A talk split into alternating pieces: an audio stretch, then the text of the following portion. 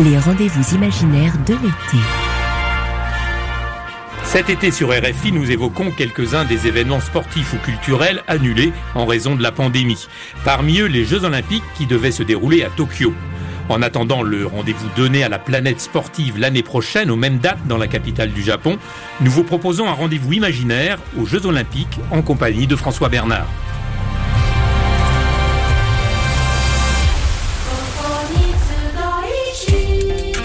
Cette chanson, c'est l'hymne olympique officiel des Jeux de Tokyo.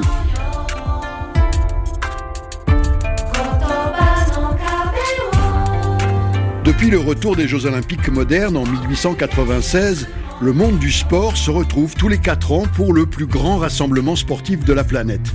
Trois fois seulement, le rendez-vous a été annulé. C'était en 1916, 1940 et 1944, des années de guerre. Il faut désormais ajouter une quatrième date à cette liste, 2020, puisque les Jeux olympiques de Tokyo ont été reportés à l'année prochaine pour cause de pandémie. Le rêve olympique s'éteint, victime du coronavirus. Pour la première fois en temps de paix, le plus grand événement sportif de la planète est reporté.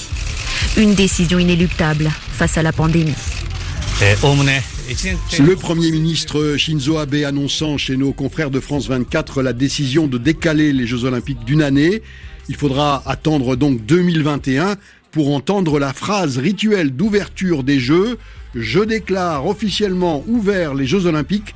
En 2012, c'était la reine Elisabeth à Londres qui l'avait prononcé. I declare open the Games of London, celebrating the 30th Olympiad of the modern era.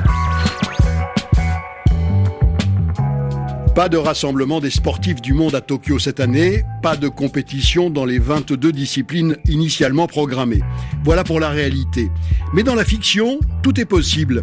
Cette émission l'autorise, l'imagination est notre seule limite. Alors, à quel événement extraordinaire aurions-nous pu assister? Christophe Jousset suit les Jeux pour RFI depuis 20 ans, l'athlétisme en particulier. Alors, on est dans la finale du triple saut masculin. Euh, il y a déjà cinq essais qui ont été euh, faits. On retrouve en tête euh, du concours les trois mêmes qu'au dernier championnat du monde et dans le même ordre en plus. Ça veut dire qu'il y a les Américains Christian Taylor qui est le grand maître de la discipline et Will Clay. Et en troisième position, on retrouve le Burkinabé Hugues Fabrice Zango. Au sixième essai, Taylor mort sur la planche. Clay ne va pas plus loin que sa meilleure marque. Et là, comme dans un rêve, Zango bat son record d'Afrique Mieux que ça encore, pour la première fois, il retombe au-delà des 18 mètres, 18 mètres 02 pour être précis, et Hugues Fabrice Zango devient ainsi, en battant les tout meilleurs, champion olympique et il est euh, François le, premier champion olympique de l'histoire du Burkina Faso. Donc voir l'enfant du pays en haut d'un podium aux, Jeux olympiques, ça serait absolument euh, extraordinaire. Rendez-vous donc en 2021 pour voir si le rêve de Christophe Jousset se réalise. En attendant, écoutons Zango battre son record d'Afrique au meeting de Paris. C'était en février dernier. Avec euh, Hugues Fabrice Zango, troisième essai. Il est en tête, ça va toujours très vite, c'est très bon oh, Regardez ce saut qui va approcher les 17 mètres 70 ah Il va péter le record du meeting Le même moment, mais sans commentaire cette fois. Côte à côte, l'athlète et son public. Écoutez le triple saut.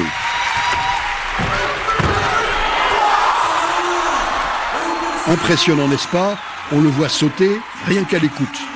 Le public n'est plus admis dans les stades. Il est pourtant indispensable à la performance, dit le sprinter Christophe Lemaître des champions du monde, Jeux Olympiques, avec un stade rempli à rabord et la foule qui se lève et qui, euh, qui hurle dans tous les sens au moment des départs des courses. C'est ça qui fait vivre euh, l'événement, qui donne euh, de l'élan aux athlètes. Le monde du sport est en attente et les Jeux Olympiques sont reportés. Christophe Lemaître devait y être. L'athlète de haut niveau rêve bien sûr de performances extraordinaires. Ce que j'aurais aimé voir, c'est ce qu'on a frôlé pas loin des Jeux Olympiques de Rio.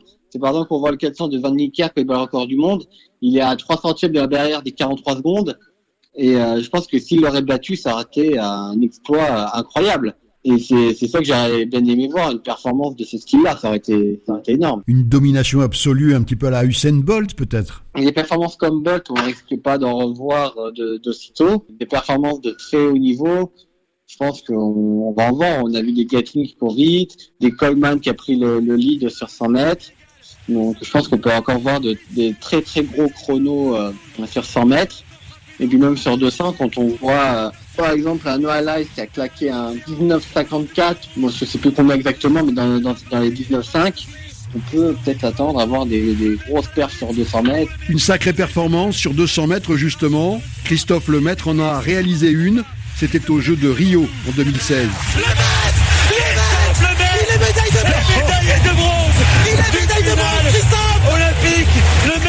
RFI avait recueilli les impressions de Christophe Lemaître à son retour en France. J'ai pris conscience de, ce que j'ai réussi à faire.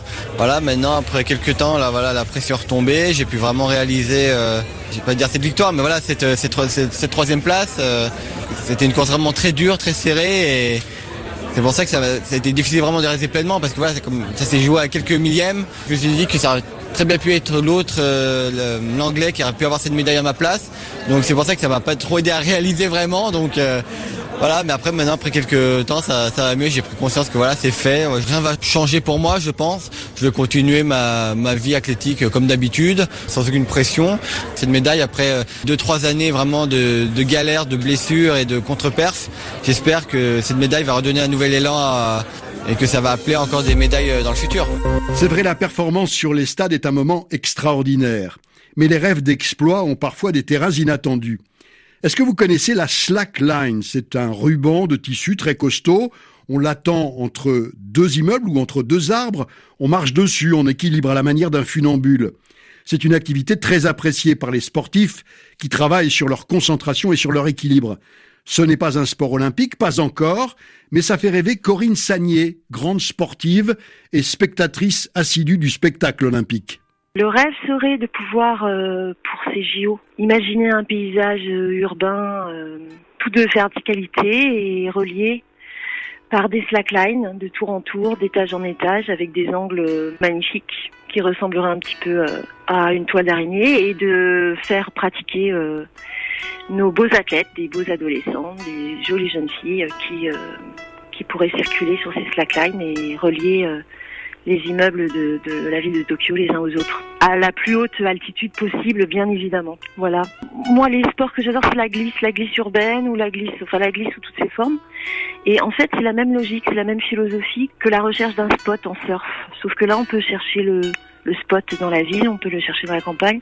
L'important étant que euh, c'est éphémère, c'est gracieux et c'est très dangereux. Évidemment, on risque sa vie. Après les rêves fous, retour à la réalité qui est parfois aussi inattendue. Quand on demande aux sprinteurs multimédaillés de se remémorer un souvenir olympique marquant, il n'est pas sur les pistes. Le souvenir des JO pour Christophe Lemaître, c'est du handball. Quand j'étais à Londres euh, en 2012, j'ai eu la chance d'assister à, la victoire finale de l'équipe de France de hand lors de leur titre olympique.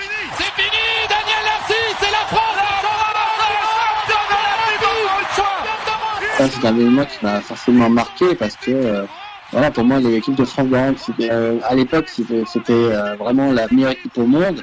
Donc, je voulais vraiment assister à cette victoire-là et j'ai pas, j'ai pas été déçu. On s'en souvient de cette victoire acquise par les Bleus après avoir connu quelques années de galère.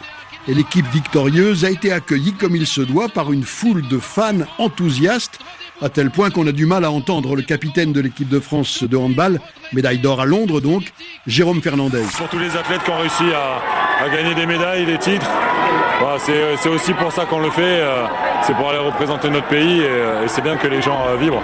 On est déjà heureux d'être entre athlètes. Jérôme Fernandez, médaille d'or olympique au cou, de retour des Jeux olympiques de Londres en 2012. Les rendez-vous imaginaires de l'été François Bernard.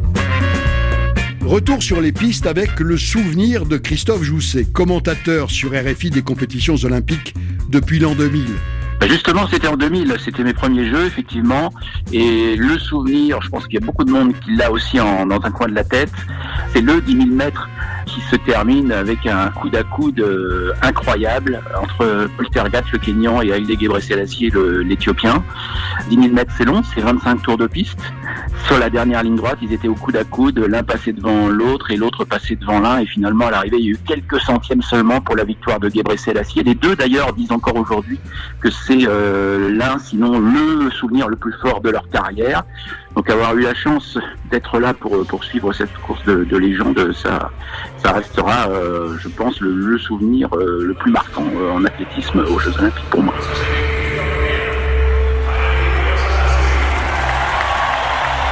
Haïlé Gebre Selassie au moment de sa montée sur le podium après ce 10 000 mètres mythique contre Paul Tergat. Notre sportive amateur, elle, se souvient d'un moment de grâce absolue en gymnastique. C'était à Montréal en 1976. Corinne Sagnier. Moi, le grand souvenir que j'ai, c'est je devais avoir 8 ou 9 ans, puisque maintenant je suis cinquantenaire, et c'est Nadia Comaneci. J'ai fait beaucoup de danse et de gymnastique, et j'ai vu cette petite fille euh, qui était tellement la reine sur sa poutre en particulier. Elle faisait des choses que personne n'avait jamais fait sur cette ligne. Donc on retrouve l'idée de slackline finalement un petit peu. Une ligne parfaite, euh, une perfection absolue du, du, mouvement, de la grâce. Et c'était les JO euh, en 1976 euh, où Nadia Comaneci avait été tellement rayonnante et merveilleuse et je ne me souviens absolument que d'elle en fait. Reine à 14 ans. Le monde entier est sous le charme. Le Québec en parle encore. Elle est l'exemple, la classe pure.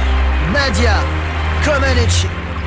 Sur France 2, Nelson Montfort fait le portrait de Nadia Comaneci, reine des Jeux de Montréal en 1976. En 2020, pas de Jeux olympiques à Tokyo.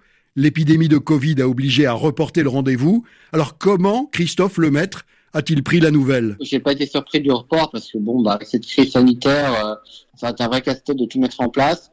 Je pense que c'était une bonne solution et bon bah on sait que ça va être que partie remise et puis de toute façon euh, ça a été très compliqué de se préparer euh, pour des jeux en étant confinés chacun dans notre coin. Euh, moi, je pourrais me dire que moi, ils sont pas annulés et ils auront bien lieu, mais ce sera une année, plus tard.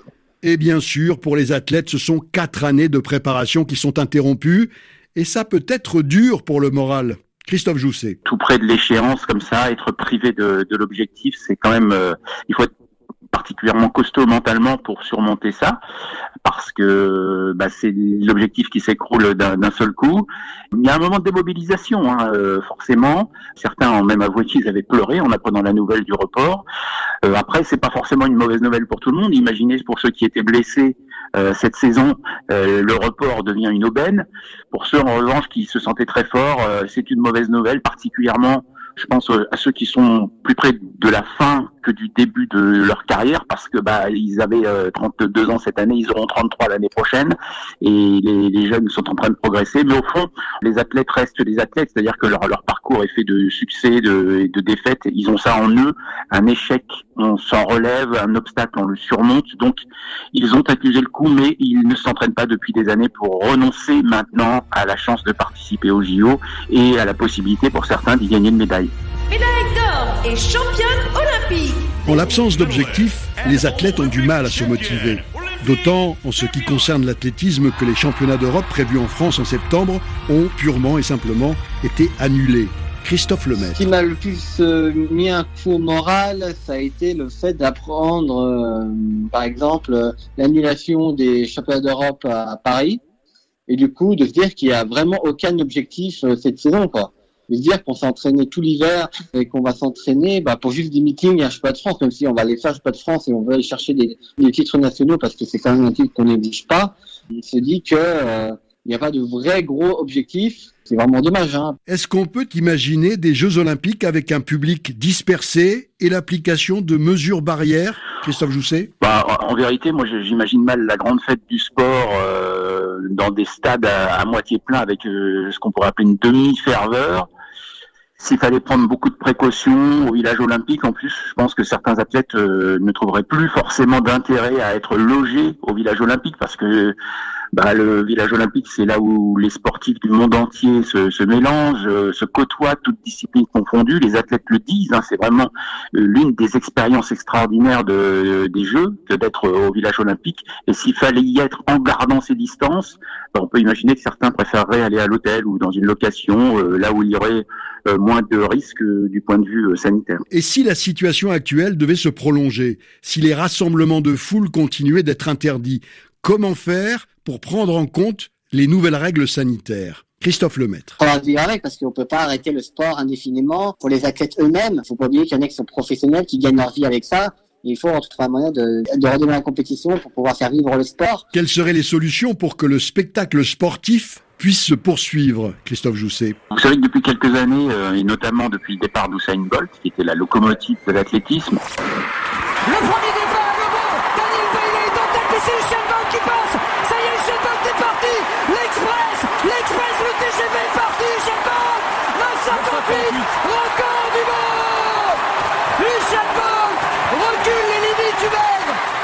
Sport-là s'interroge beaucoup sur le moyen d'intéresser davantage de gens c'est vrai que pendant les Jeux Olympiques, justement, euh, c'est un peu le, contre-exemple, mais globalement, il y a de moins en moins de passion autour de l'athlète depuis plusieurs années. Donc, il y a une recherche qui s'est engagée pour trouver de nouveaux formats. En fait, la, la, crise sanitaire a un peu boosté cette euh, réflexion. Alors, on avait déjà vu des, des, lanceurs de poids dans des halls de gare à Zurich ou ailleurs, euh, le sport qui sort de, du stade pour aller à la rencontre de, de nouveaux publics. Là, ce qu'on a vu, ce qui, est, ce qui était très intéressant pendant cette, cette crise, c'était le à la perche avec, vous l'avez sans doute euh, vu vous aussi, suivi, euh, Duplantis, Lavillény, Kendricks, chacun dans son jardin, euh, qui se mesurent les uns aux autres à distance. Alors c'est pas les mêmes règles que d'habitude, il n'y a pas de public, mais c'est quand même un vrai spectacle. Et dans, dans leur jeu, à distance, là, il fallait passer une barre à 5 mètres le plus de fois possible. Et en 30 minutes, Lavillény et Duplantis, qui ont été déclarés ex aequo, ont passé chacun 36 fois euh, cette, cette barre à 5 mètres. Donc c'était vraiment un spectacle hyper prenant, passionnant. Quant aux sportifs, ils ont tous un seul souhait. Nous, athlètes, essayer d'espérer que euh, on puisse euh, prendre, euh, retrouver rapidement le chemin des compétitions des pistes. Hein. Keep on running.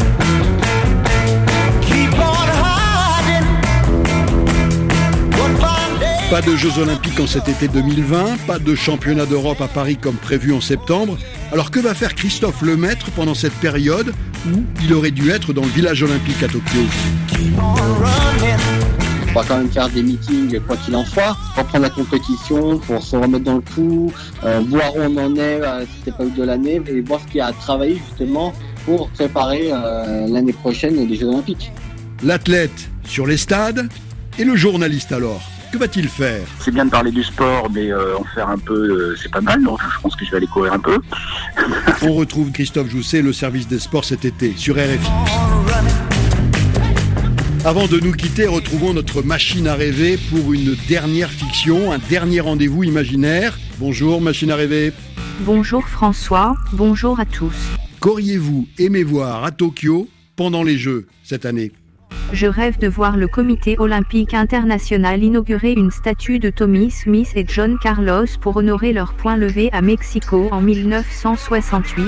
Et oui, on se souvient de cette scène, les deux athlètes noirs américains, médaillés du 200 mètres, lever le point du Black Power sur le podium pendant l'hymne national. Premier et champion olympique, Tommy Smith, États-Unis. Cela avait fait scandale, ils avaient été radiés puis réhabilités plusieurs années plus tard. Une statue, le point levé, dans le stade olympique. Sacrée revanche pour Smith et Carlos. Et oui, en effet. Merci, machine à rêver, de cette pensée généreuse. Merci aussi à nos trois interlocuteurs, Christophe Lemaître de l'équipe de France d'athlétisme, Christophe Jousset de RFI et Corinne Sagnier des joggeuses du dimanche. Merci à Vanadis Feuille à la Sonothèque et merci à Laurent Salerno qui réalise cette émission.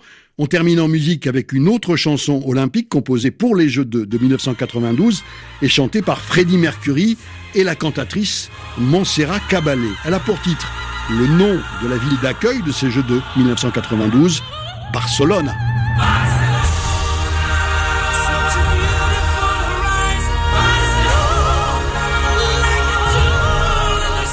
Rendez-vous imaginaire aux Jeux Olympiques de Tokyo, une émission de François Bernard, réalisée par Laurent Salerno.